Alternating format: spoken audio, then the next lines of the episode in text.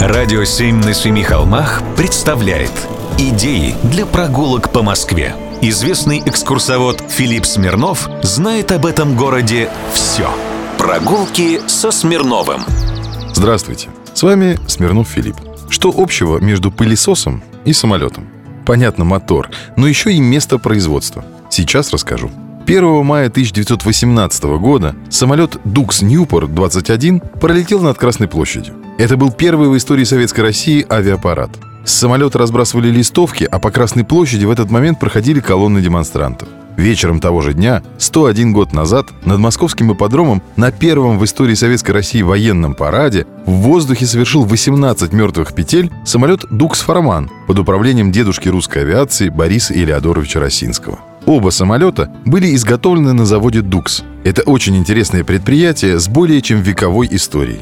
Организовал его инженер Юлиус Меллер. Это был прибалтийский немец, который приехал в Москву в 1880-е годы и, женившись выгодно на дочери купца Брежнева, открыл в Первопрестольной мастерские. На Садово-Триумфальной улице он выпускал стремянки, трубы парового отопления, лестницы и другие инженерные важные штуки. Чуть позже, посмотрев первый в мире чемпионат мира по велоспорту и съездив в Афины на первые в истории современного мира Олимпийские игры, Меллер, как сказали бы сейчас, просек фишку и стал выпускать велосипеды на своем заводе. Завод назвал, как вы уже поняли, загадочным словом «Дукс». Велосипедов у него был целый вагон и маленькая тележка. Более всего выделялся загадочный квадруплет – двухколесный сдвоенный тандем. Через пару лет Меллер открыл за Тверской заставой новое производство.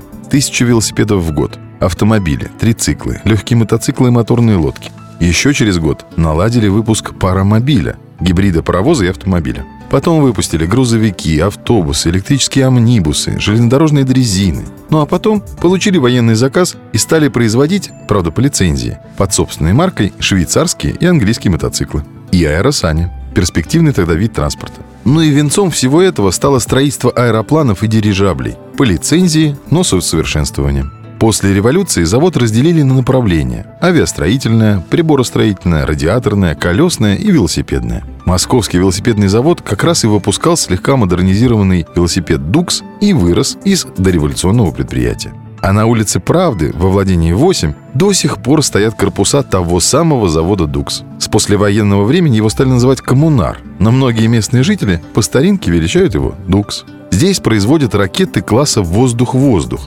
Надеюсь, что не на дореволюционном оборудовании. Ну, вроде бы не падают. А еще здесь десятками тысяч выпускали в нашем детстве пылесосы «Чайка». Они ревели громче ракет и самолетов и засасывали даже приклеенный паркет. Злые были пылесосы, конверсионные. Прогулки со Смирновым. Читайте на сайте radio7.ru. Слушайте каждые пятницу, субботу и воскресенье в эфире «Радио 7» на Семи холмах. Радио «Семь на семи холмах» представляет Идеи для прогулок по Москве. Известный экскурсовод Филипп Смирнов знает об этом городе все. Прогулки со Смирновым. Здравствуйте, с вами Смирнов Филипп. Сегодня опять праздничный день. Мы радуемся солнцу, отдыху на природе. Но вообще, наверное, сегодня стоило бы отмечать День гимназистки и школяра. Почему? Объясняю. Ведь именно 2 мая 1705 года в Москве на Моросейке в доме 11 была открыта первая в истории России гимназия. Открыли ее в результате деятельности Глюка. Был такой Иоганн Эрнст Глюк, лютеранский пастор, которому сам Петр Великий повелел учить русских детей грамоте, иностранным языкам, риторике, философии, географии, математике и прочим ценным наукам, до него в России распространения не имевшим. Но не думайте, что это все пастору удалось легко. Когда-то задолго до начала 18 столетия он жил в городе Мариенбурге. У него в качестве служанки жила Марта Скавронская. Пастора Иоганна Глюка во время Северной войны взяли в плен и сначала поселили в Обскове, потом перевели в Москву. За него заступилась бывшая служанка Марта Скавронская. Она в эту пору уже была любовницей царя Петра Первого. И тот решил, что от полезного человека будет много толку, и велел Глюку школу для детей открыть. На создание учебного заведения у пастора ушло много времени и сил. Он и книги на русском составил, и учителей подобрал. А 2 мая получил статус гимназии. А вот еще через три дня взял, да и внезапно умер. Дело его быстро захерело.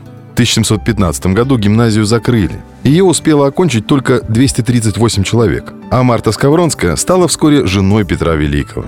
и была после коронована под именем Екатерины I. И к детям пастора относился как к своим родственникам. Во всем помогала и способствовала. Христиан Глюк, старший сын, стал камер-юнкером царевича Алексея Петровича и советником таможенной коллегии. Эрнст Глюк стал государственным деятелем, юристом по делам Литвы и Эстонии. Агнета вышла замуж за майора, Христина – за полковника, Елизавета за целого адмирала, а младшенькая, Маргарита, стала фрейлиной будущей царицы Елизаветы Петровны. Замужем была за Родионом Кошелевым. Это обершталмейстер такой был, чиновник очень высокого класса. Великий историк Ключевский считал, что гимназия Глюка была у нас в России первой попыткой завести светскую общеобразовательную школу. Мысль оказалась преждевременной. Требовались не образованные люди, а переводчики. Посольского приказа. Но в любом случае, с праздником! Прогулки со Смирновым. Читайте на сайте radio7.ru. Слушайте каждые пятницу, субботу и воскресенье в эфире «Радио 7» на Семи холмах. «Радио 7» на Семи холмах представляет Идеи для прогулок по Москве. Известный экскурсовод Филипп Смирнов знает об этом городе все. Прогулки со Смирновым. Здравствуйте, с вами Смирнов Филипп. В мае по Красной площади сначала пройдут толпы людей, потом колонны военной техники, на трибунах пару-тройку раз потопчутся чиновники и скажут патриотические речи. А потом площадь традиционно закроют. Будут обновлять брусчатку. Поэтому ближайшие несколько дней – отличное время, чтобы побывать на одной из самых знаменитых московских площадей. На Красной площади земля всего круглей, как заметил один поэт. Приглашаю вас проверить. Мощение брусчаткой в Москве началось давно, еще до знаменитой городской программы «Моя твоя улица перерыл». Однако брусчатка на Красной площади особенная. В 30-е годы 20 века ее привезли из Калининграда и из берегов Онежского озера. Она была из камня, который называется диабаз. Брусок был большим и весил 8-10 килограммов. А вся площадь была пестрая. Камень был неоднородным по цвету, к тому же сильно бликовал на солнце. 1974 году были проведены масштабные работы по изменению облика Красной площади. Представьте себе, на всю площадь положили огромную бетонно-армированную подушку толщиной полтора метра, а уже поверх этого саркофага уложили новую брусчатку темно-серого цвета. Причем брусчатка эта меняет свой цвет на черный во время дождя. Один современный писатель даже заметил, что после дождя Красная площадь превращается в огромное глубокое черное озеро. Красиво загнул. Новая брусчатка больше прежней сделана из брусков весом 12-15 килограммов. Из камня с поэтическим названием габро. Это такая разновидность базальта. Очень прочный и дорогой в обработке материал. А вот бетонная подушка под брусчаткой очень радует археологов. Ведь это, по сути, огромная консервная банка, в которой консервируется очень много важных событий, происходивших когда бы то ни было на Красной площади. Например, немногие знают, что по ней когда-то ходил трамвай. Следы от рельсов как раз и отпечатались в слое под брусчаткой и бетоном, как под крышкой. Никакая реновация не доберется. Такой вот привет потомкам. Быть может, раскопают через тысячи лет фантиках от жвачки и осколках монет. Прогулки со Смирновым. Читайте на сайте radio7.ru. Слушайте каждые пятницу, субботу и воскресенье в эфире «Радио 7» на Семи холмах. «Радио 7» на Семи холмах представляет Идеи для прогулок по Москве. Известный экскурсовод Филипп Смирнов знает об этом городе все. Прогулки со Смирновым.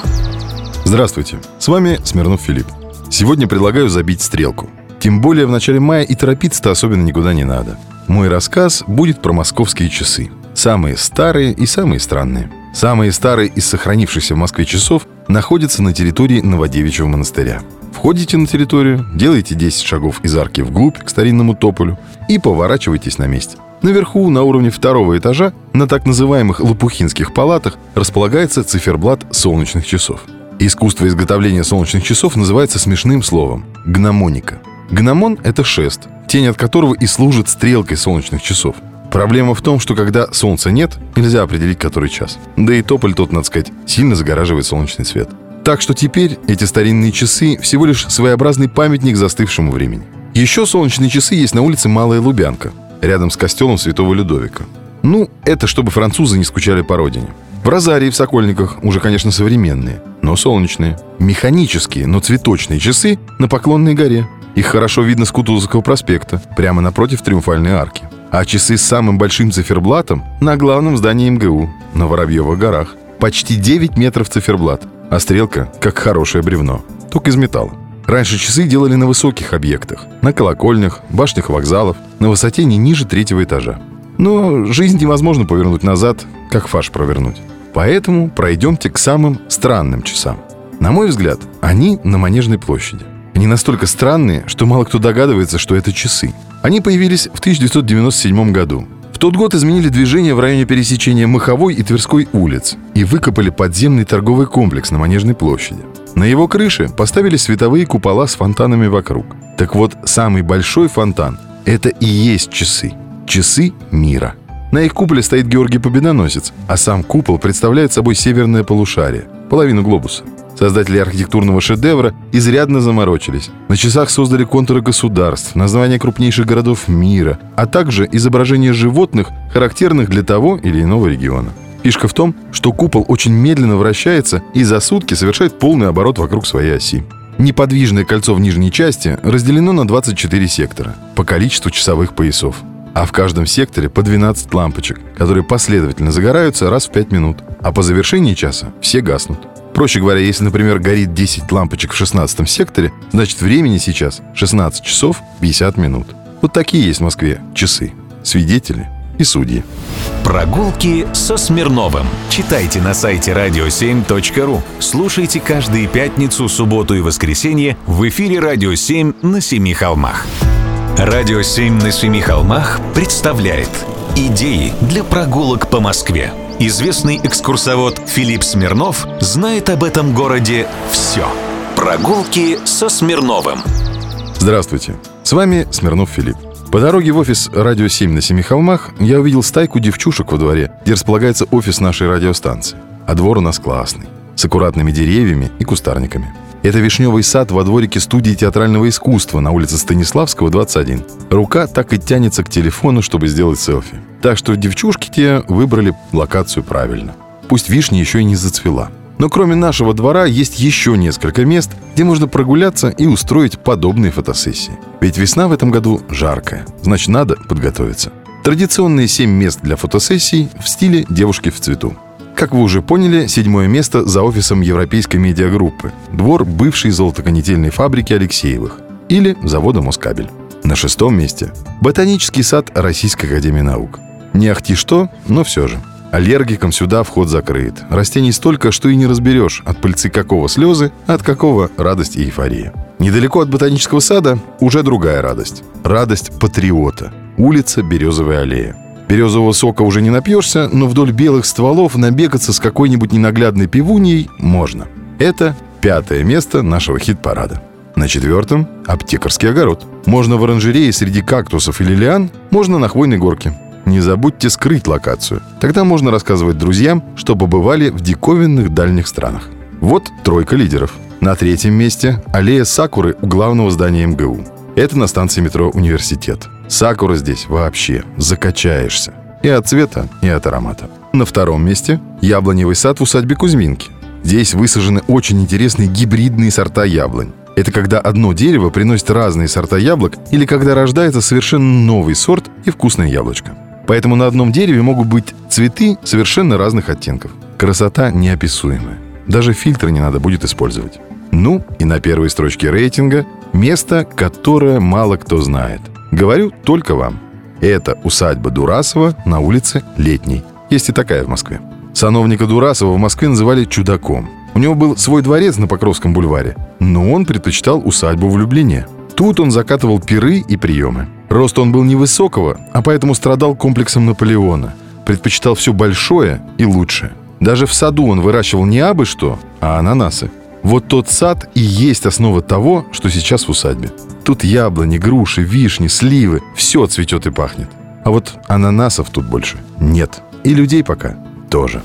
Прогулки со Смирновым. Читайте на сайте radio7.ru. Слушайте каждые пятницу, субботу и воскресенье в эфире «Радио 7» на Семи холмах.